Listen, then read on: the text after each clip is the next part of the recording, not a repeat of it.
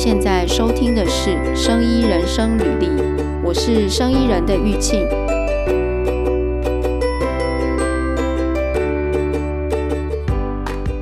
今天来跟我们讨论的是巧丽，巧丽是我的好朋友哦。然后我们是在我们是在国外念书的时候认识的，对不对？巧丽。那时候对，这真是对。然后我是我是怎么认识你？我记得我好像在公车上面，公车上面有一次我看到你，我就去叫你，对不对？然后后来我们就开始有聊天了。我们是不是现在不知道什么地方遇过，但都不熟？对，我们好像在一个不知道什么地方遇过，然后不熟，但是知道有对方这个人。后来有一次我们搭公车的时候，我记得我好，我们好像有看到，然后我就跟你打招呼。有，然后就闲聊了一下，然后后来，后来就是我常常去找你问问题，就是 因为那时候我的题目，我做的那个题目要用到那个质谱仪嘛，对不对？然后我就去，因为因为巧丽是化学系的，然后他对质谱仪非常的懂，所以那时候我就常常去问他很多问题。常常跑去他们实验室，然后我记得你那时候有就是跟我跟我讲解就是质谱仪的一些原理嘛。然后我那时候做的是那个 ICP-MS，我是去找那个 ICP-MS 的中文是什么？好像什么电浆的东西，我现在一下说不出中文。我其实也说不出中文，说不出中文。然后反正 MS 就是质谱仪嘛，然后前面可能用各种不同的方法这样。然后我我用的是 ICP-MS 去找骨头里面的金属物质，然后把它量化，就老鼠的骨头里面的金属物质把它量化嘛，对不对？我记得是这样子。然后因为那个质谱仪就是有一些原理呀、然后。那个时候我就跟你问蛮多问题，然后常常跑去找你。后来，所以后来我们就变得比较熟。然后，呃，就是我最近知道巧丽原来她的论文，她的那个以前做的研究呢，也是在做跟生物相关的东西，就是有植物也有动物嘛。然后你说你的动物类的是。你去比较，比如说一群有某种疾病被诊断为某种疾病的人，然后另外一群是没有这个疾病的人，就是健康的人跟有疾病的人，然后你们你去给他呃采样，是就是拿他们的血液吗？还是什么？不一定是血液啊，我们是应该说我们实验室有合作的那个医学的。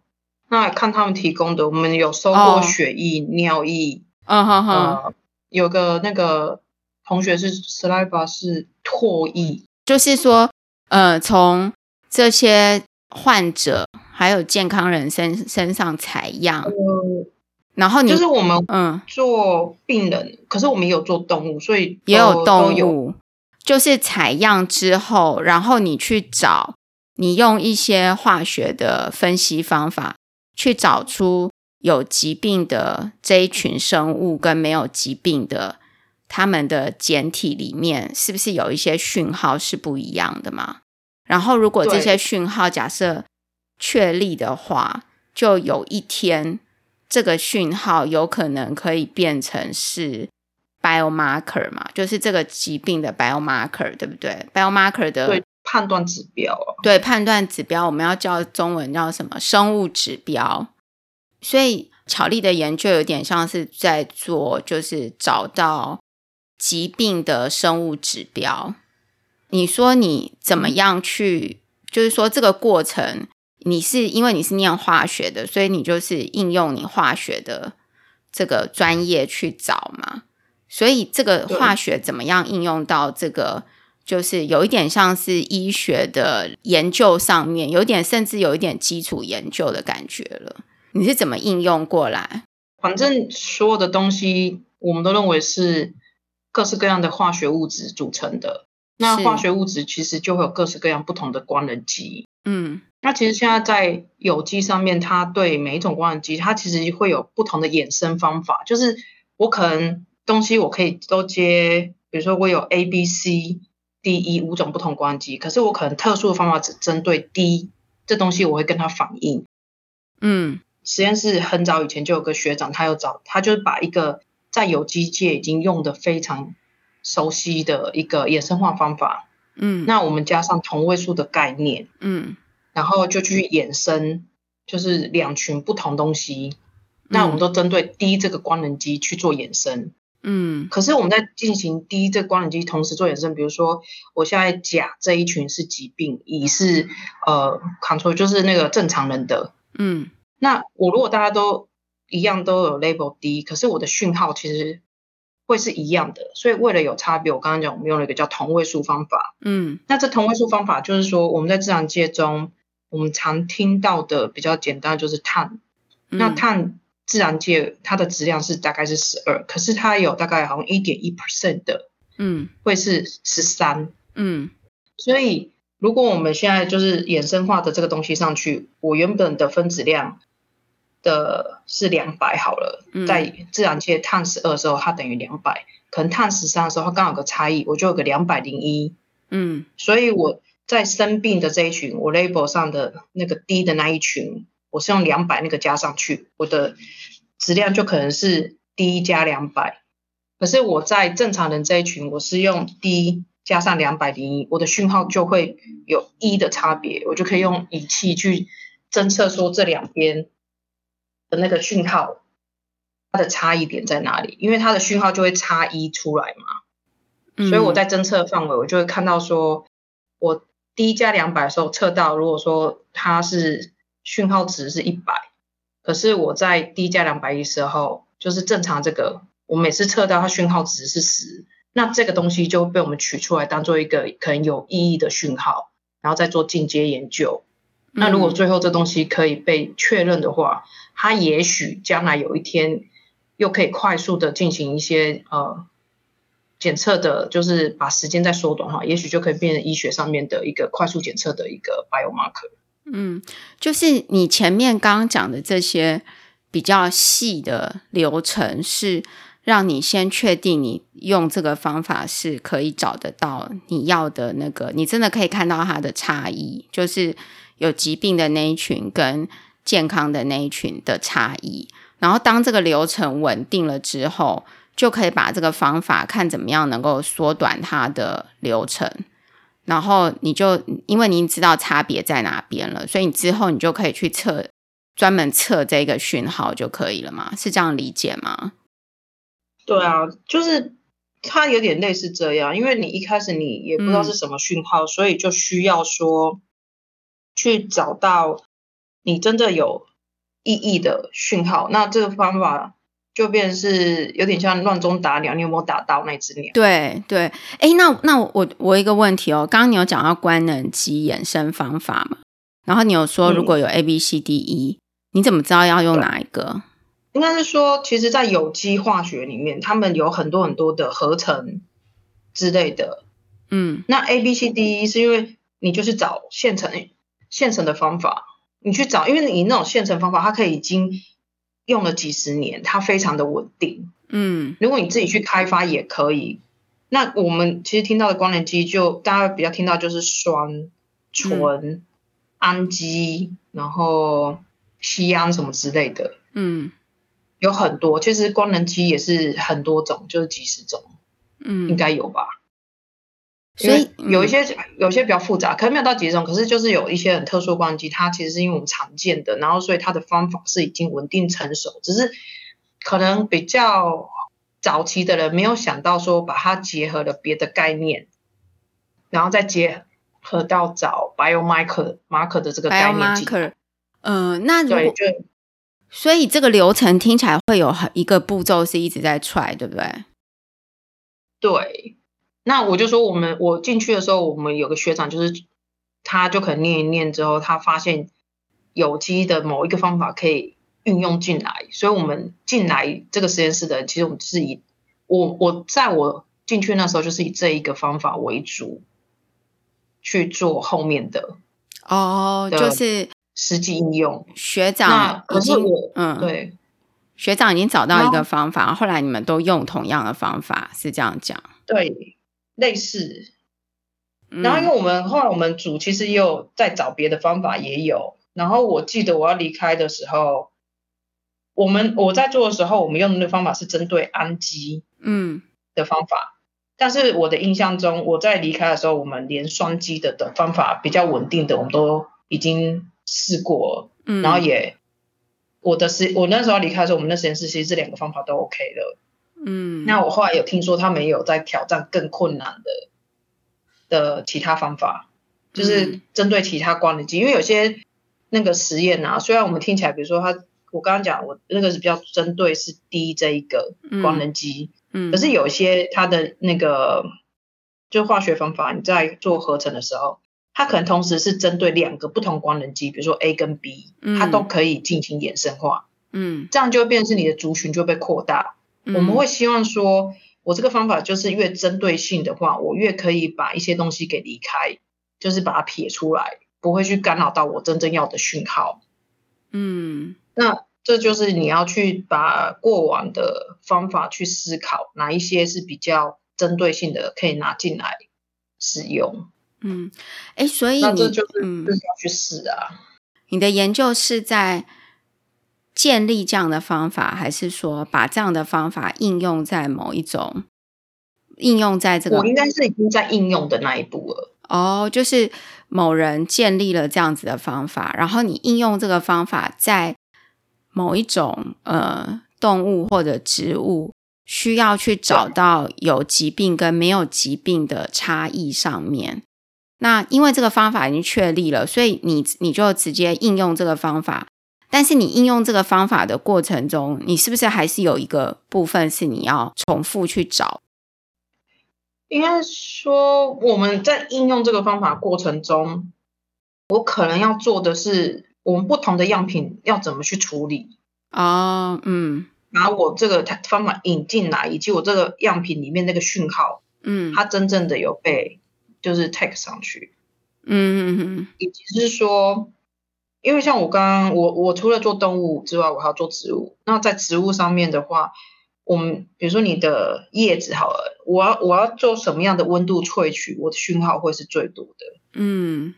所以我要去试这种条件。那我是要用什么办法去做这个萃取？我可以用普通的水煮一煮，还是我可能？用像有的人会用一些 microwave，嗯，那有的好像是用搅拌，嗯，就这些通通都可以在你的你的萃取那边，所以我有点是做是将前端的这些萃取方法在植物上面呢、啊，我是在做前端萃取方法的一个建立，然后这样去搭配说刚刚我学长法他们去找出来那个方法延伸上去之后，嗯，然后我再去看不同那个。植物间它的差异点，嗯，那如果说是应用在比如说动物界的话，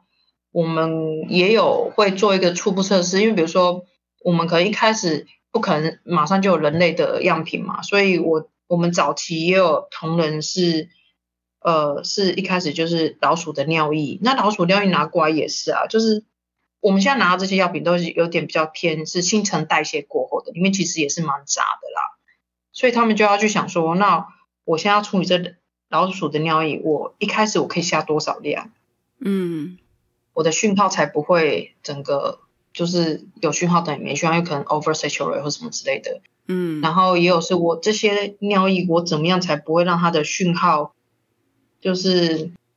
呃在做萃取工作，我怎么样才会把一些那种我不要的，比如说盐类或是一些比较杂七杂八的，我先把它给弄下来。我留我主要的一些东西存在，嗯、就有点是我们在排除一些我不需要的东西，其实也不叫不需要，应该是我排除一些可能现在不是我重点的地方，嗯，不是你的目标的东西，对，把它给排除掉，所以对，这样我的讯号才会比较明显一点。所以听起来就是说要去找 biomarker 的这个过程中，就是你要有化学分析的方法。然后这个分方法的大架构下面的每一个步骤，包含从样品的采样，然后去做处理，然后再套用到这个方法里面，然后是不是能够得到你要的值？然后你还要去分析这个出来的值的结果嘛，对不对？对。所以在这个过程里面，就是你是用到质谱仪吗？后后面的时候，因为我知道你的专长就是。就是质谱仪专家，质谱仪专家。但是就是我们因为前端处理完之后，就是我用到的其实是意向晨析质谱仪。嗯，我我刚刚讲的是我们那些都是类似新陈代谢的东西，其实里面不会只是什么五个东西不同东西，它里面可是几百几千嗯种以上的东西在里面。对，所以我在进质谱仪之前，如果我一次把那种比如三千笔讯号丢进去，我可能就全部就是看起来你看不出来，因为太杂乱了。嗯，因为仪器总有它的极限。嗯，所以我前面要一台可以做分离的动作，就是一个晨析的概念。嗯、我可能把这三千的讯号，我看看有没有办法利用一个技术，把它先初步分开个假设一百根好了。嗯，假设平均分成一百根的话，我就每一根讯号只有三十个东西，我这样会比较容易去看到我这三十个东的东西它的变化，就是先把讯号分类的感觉，是不是这样子？对，嗯，OK，好，那我我觉得，我觉得我们可能要稍微就是说明一下 LC-MS 的功能，就是 LC 跟 MS 是分开的。它，你说明一下好了，对，就是 LC 的概念，其实它就有点像刚刚玉兴讲的，就是它就是帮你讯号先做初步分类，嗯，帮你拉开。嗯，然后拉开之后，后面的那个质谱我们叫检测器，嗯，它才会针对我们刚刚讲的那个，比如说质量上面的差异，它会有不同的讯号再出来，嗯，那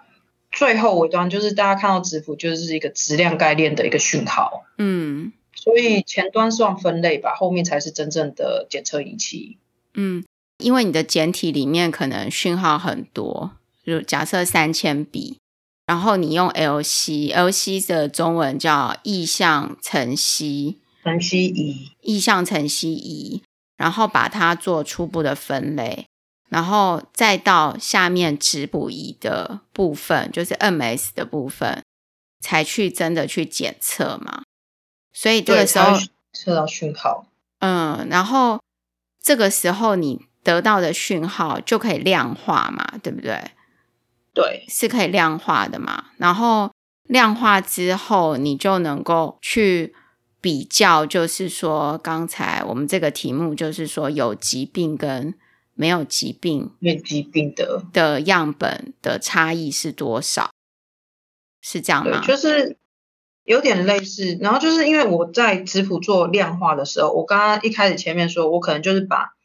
两群东西我都有做衍生嘛，那我故意让它的衍生之后，我的讯号值差一。嗯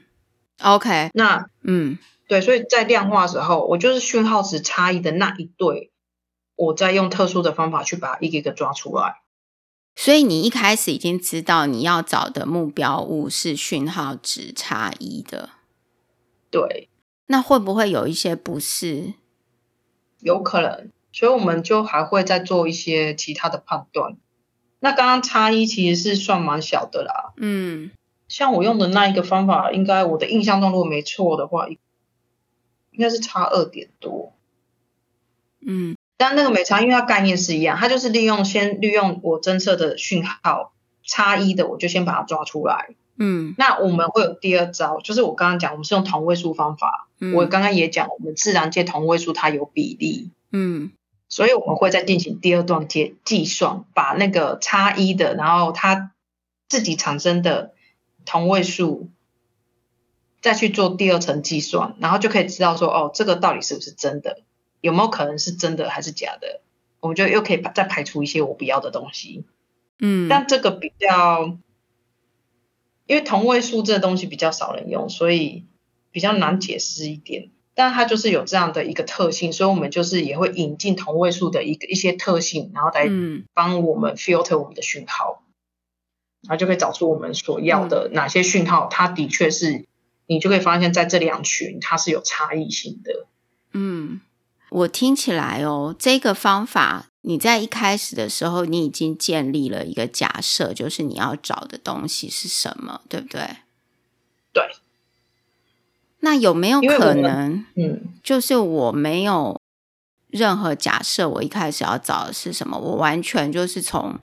最后的质谱仪做出来的讯号直接去看，有可能这样吗？如果说你们要假设做什么，你要先，我我是觉得是，如果你的东西复杂度没有很复杂，嗯、那么有个概念有点叫呃 fingerprint，嗯，就是我可能。不同的假设，我五支红笔好了，我不同厂牌，我在同样的实验条件，我也不做任何演算法，不做任何化学方法，反正我就是所有东西都是化学物质组成嘛。嗯，那我这五支，我就用同样方法去仪器里面帮它建立它在质谱上面长怎么样。嗯，那建立完之后，可是它里面讯号代表什么，我通常都不知道。嗯，可是它比如说每一个它出现的那个讯号。呃，我们再举例好了，一样 A B C D E，嗯，我的 A 可能出了五根讯号，嗯，B 出了八根，嗯，C 出了九根，D 出了假设两根，E 出了可能假设二十根，嗯，然后这些需要的确有些可能会重叠，有些不重叠，嗯，可是它就是比如说针对 A，我就是每次就是这五根，然后就是那五个固定地方。嗯，所以我今天可能我有一个未知的东西进来的时候，嗯，我这 A B C D 我都建立好了，可是虽然我不知道它什么，但是我有一个未知的，是这其中这五个其中的一个别人给你的，你进去看，然后一鉴定，它就只有两根，而且出现的地方如果跟 D 一样，我们就可以说倒推回来它就是 D。嗯，它变成说你不一定要知道它是什么东西，嗯，然后就很像我们手指的指纹一样，就是固定的一个 pattern 在里面。嗯，这也可以用啊，用质谱来作为应用的一种方法。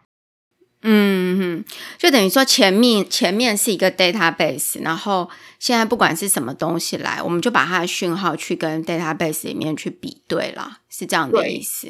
嗯，这是另外一种概念的用法。嗯哼哼，但是也必须就是说，你比对的时候，你。你如果要知道它是什么，必须是 database 里面有的东西嘛，对不对？对，你就要先建立起来。嗯，但是如果它是一个 database 里面没有的，例如说，那你就没有办法喽。对，例如说刚刚举的这个找疾病的 signal 特殊的 index 的这一件事情，我们就不知道那个 index 是什么，嗯、所以它可能在之前在 database 里面也没有，也没有，所以我们才会引进的那个衍生化方法。嗯哼哼。因为那个演算法，至少我虽然可能还不知道全貌，但是它是针对特殊官能基衍生，所以就是如果我今天找到这个讯号，我就可以知道说，我一开始那个演算法假设我是针对氨基做衍生，嗯，我至少知道这个结构一定有一个氨基存在。那你要怎么知道你要选哪一针对哪一个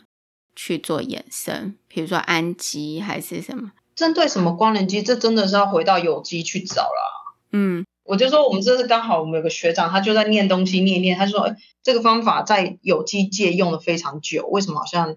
没有人拿来就是结合在分析里面？因为我们其实化学还是有分很多很多不同的啦。嗯、那我们是做分析的，那我们一定会想要说也用一些比较呃熟成的方法。那在我们实验室刚好找一开始那个学长找到是针对氨基的，但他一定有其他的不同的方法是针对不同光能基，那就是要去找哪一个比较合适。那只是说我们前面的学长的努力已经先鉴定好是做氨基，所以我接手的时候，我只是把这个方法，因为衍生化方法是中间的一个步骤，我前面的样品处理我也得要先做一部分的。就是调整，然后跟后端的仪器在检测，我要做一一部分的调整，我是嗯再把它结合起来。所以就是说，当你的前人或者说你们去翻很多呃化学界的分析的那个方法，应该就会发现说，他们常用的很多有机合成的过程或是衍生化方法，其实都是那个做有机化学的人很常用，已经用到就是。熟到不行的，然后已经几十年的方法，所以它是一个很稳定的，我们才敢拿过来用这样。不过我觉得听起来这个过程里面，就是你做的这个研究的过程里面，也是蛮动脑袋的，对不对？就是说，就是说你，你你当然要对这些有机的东西你要了解，然后你要对你学长做的这个方法要了解，然后你要怎么去处理这些 sample，然后你选用哪一个方法去分这个分类这个 signal 这些讯号。然后讯号最后出来之后，你还要去做量化去比对嘛？所以里面是不是会大量的使用到统计？会用到一些，就是在后面讯号产生出来，嗯、因为我们的讯号不是单一讯号，是因为我刚刚就说我们是针对，我是针对氨基，嗯，那我们拿的那些样品里面不是只有一个或两个物质有氨基，都、嗯、通常都是上百个，嗯，所以。一些就是统计以及数学的，怎么样把一些我不要的讯号一个一个砍掉，对，然后再去找。然后另外你的 sample 里面，刚刚就是说在同在同一个结果里面，同一个嗯样本的结果里面，就会已经有需要用数学跟呃一些就是计算的方法去把你不要的讯号给删除嘛。然后你在。整个大的研究下面，你的样品数可能也会有很多不同的样品嘛？比如说，可能有十个人的人类的简体，可能就是几十个或几百个样品得做。嗯，所以这个部分也会需要统计，对不对？对，这就是我们会做一些统计是有啦，嗯、然后在讯号上面，我们也得要设一些计算的过程，所以我们那时候。像我有一部分就是在跟人家合作，我不会写软体，但是我知道概念，所以我就会请会写软体的人跟他讲我需要什么样的设计，这样他可以帮我把讯号，因为讯号我们的我们做出来的那个每一一一个样品，嗯、我的那个档案可能都是用一 GB 来说，很大的资料量，自动帮你处理这些资料，所以我就需要人家帮我写程式，那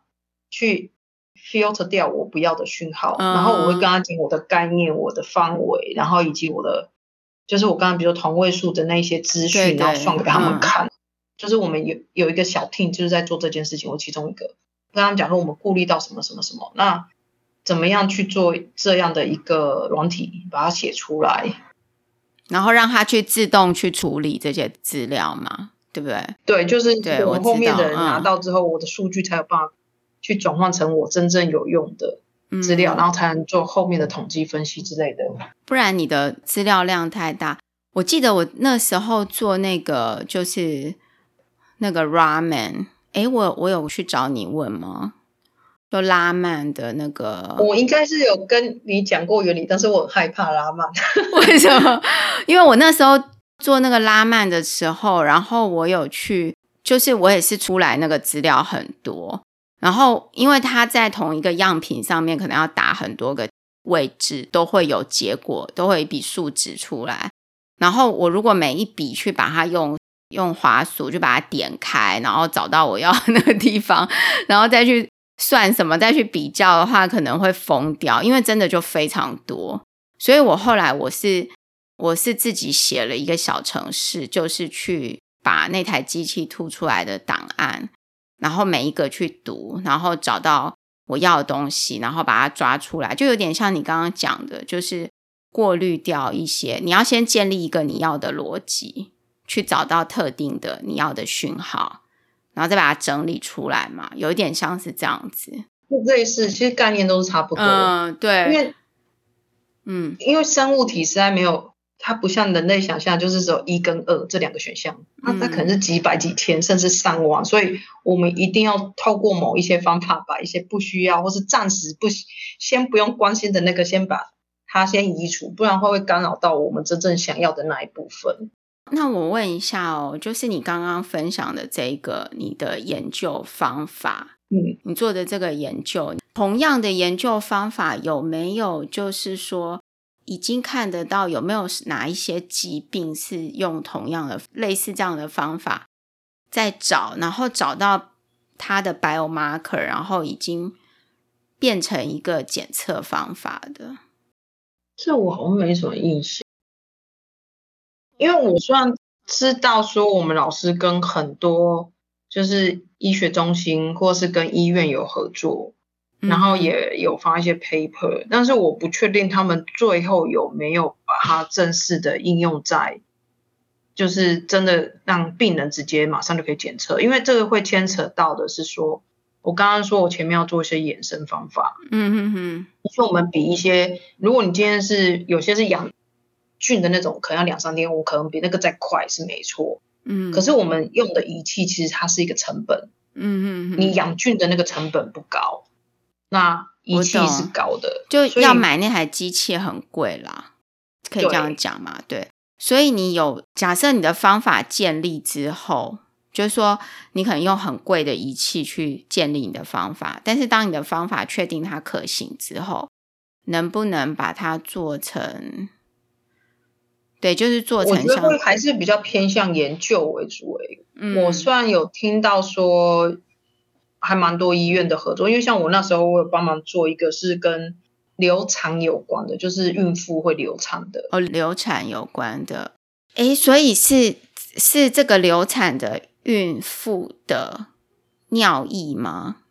我那时候拿到的，我有点忘记是尿，应该不是尿液耶。所以这个还蛮久，我真的忘记我拿到是什么样的样品。嗯，反正就是它也是有试了一些方法之后才确定。那确定是我拿到是是流产跟正常人的，然后去看它到底有没有什么样的一个指数有变化。那后来有找到一个指数吗？它不会只有一个指数，因为我们我就说我们找就是有很多讯号，嗯，所以找出来有几个讯号是有。看起来有差异的哦，然后的确有这些东西它真正的结构，我那时候好像还没有推出来，我就先交给我另外一个同事继续用，因为我们那时候是合作，我帮忙做某一部分，嗯、那由我那个同事在做另外一部分，所以的确有找到差异。它的最后就是我在走的时候，我知道有讯号的差异，但是我不确定是什么讯号。诶，那这个讯号哦。所以这个讯号最后还是要回归到，比如说可能跟医院的人、医学的人去讨论，是跟这个孕孕妇的什么原因有关吗？也有可能，因为他们那边他们会去调查那些孕妇，嗯、比如说他们会自制一些表格，嗯，因为有些讯号可能是来自你的正常、你的不同人群饮食的习惯造成的，嗯、都要先排除掉，嗯。那所以这些就是他们前端者的工作的人，他们要去收集的资料，然后他们收到的样品之后，就是我们我印象中不止我们团队那个时候的研究，我印象中不是只有我们团队在帮忙做实验，还有另外一批人用别的方法，然后印象中是这我们这两批都有找到一些东西是有差异的，嗯，那就是要再回到最原始的那个收集样品的。再开始把所有东西统合起来，看哪一些不会是说，可能说我们找到讯号，也许是刚好那一群人通都有高血压，都有这个反应，那就不太像啦。嗯哼，所以一定要是这些东西排除之后，剩下的最后的讯号才有可能是真正你。当你在发现说你这个东西有变化的时候，你可能就会有流产的迹象或是什么之类的，可以做一个识别。嗯，那只是说这东西最后有没有应用在医学上面，这个我就不太就不知道，可能就是后面。只是说大家的目标都是一样，都是说我们希望能找到一个讯号。那这讯号如果有办法前端再更缩减、更快速的话，也许将来有一天，呃，医生可能跟你采个样，叫你去测一测尿液或干什么的时候，可以先初步的帮你排除或是确认某些事情，你就可以更快进行下一个阶段的判定，会不用等那么多时间啦。嗯，诶，所以呀、啊，呃，我我听起来这个东西是有它，嗯、呃，就是怎么讲？如果说，就是说，的确有这样的需求去，因为现在可能有太多未知的东西，然后对，有有在医学上应该有蛮多未知的东西，然后或者是如果不是生物，是植物的话，嗯。不是人类，是其他的动物，然后或者是植物的话，可能也有一些东西是大家未知的，只是说，啊、嗯，要建立这样子的东西。哎，那所以啊，如果说现在人家有一个什么类似这样的研究，然后来找你来做，你也是可以帮忙，就是概念相同的，我应该有办法帮忙去想它的东西，嗯、去想它都是应用面，对不对？对，因为其实我们很多做分析的概念，嗯，是大同小异的，嗯哼。然后我们只是利用不同的，比如说化学物理现象去达成这个概念。嗯，简单来说哈，比如说我刚刚讲晨曦，其实我用的是叫意象晨曦，但是其实有个叫做气象晨曦。嗯。但它的概念都是一样，是先把你你的那么复杂的讯号，嗯，先把它拉开，分成分类不同的第一阶层的讯号。那你这第一阶层的讯号，再经过另外一台仪器进行更进一步的分析。嗯，所以我们其实很多东西我们会用不同，我们的概念是相同的，但是它会用不同的方法去达成它而已。气象晨曦就是 GC 嘛，对不对？对，GC，然后所以换上后面都是接。质谱仪就是 MS，然后前面可以接不同的方法。质谱仪是其中一个检测器，嗯，我们其实还有别的，嗯，还有，我们可以接，它可以搭配很多东西，就是只要它有相容性，或是我们把中间有很多呃科学家、化学系的科学家，或是一些技术工程师的科学家，嗯，他们都在想办法，就是希望说你前端的分析仪器可以后端接各不各种不同的检测仪器，因为。每一个检测原理都一定有它的极限值，嗯，所以我可以接不同种的时候，我就可以得到各种不同层面的讯号的方面，就可以找到更多不同的概念的东西出来，嗯，所以只是说晨曦跟呃 G 呃不是 G 就是晨曦跟质谱是我比较熟悉的，但是有人意象晨曦后面接的是像。最常见就是 UV 光啊，嗯，HPLC 一般是接 UV，嗯，这也是一种啊。那个 UV 就是一个检测概念。所以你这边你的擅长的部分就是 MS，NS、嗯、跟 LC 吧。谢谢巧丽今天跟我们分享。我没想到这里可以讲那么多。如果你喜欢我们的讨论，或者想听我们讨论其他的题目，欢迎在生医人生履历的网站 podcast.bellmader.com 或者 Apple Podcast 留言给我们哦。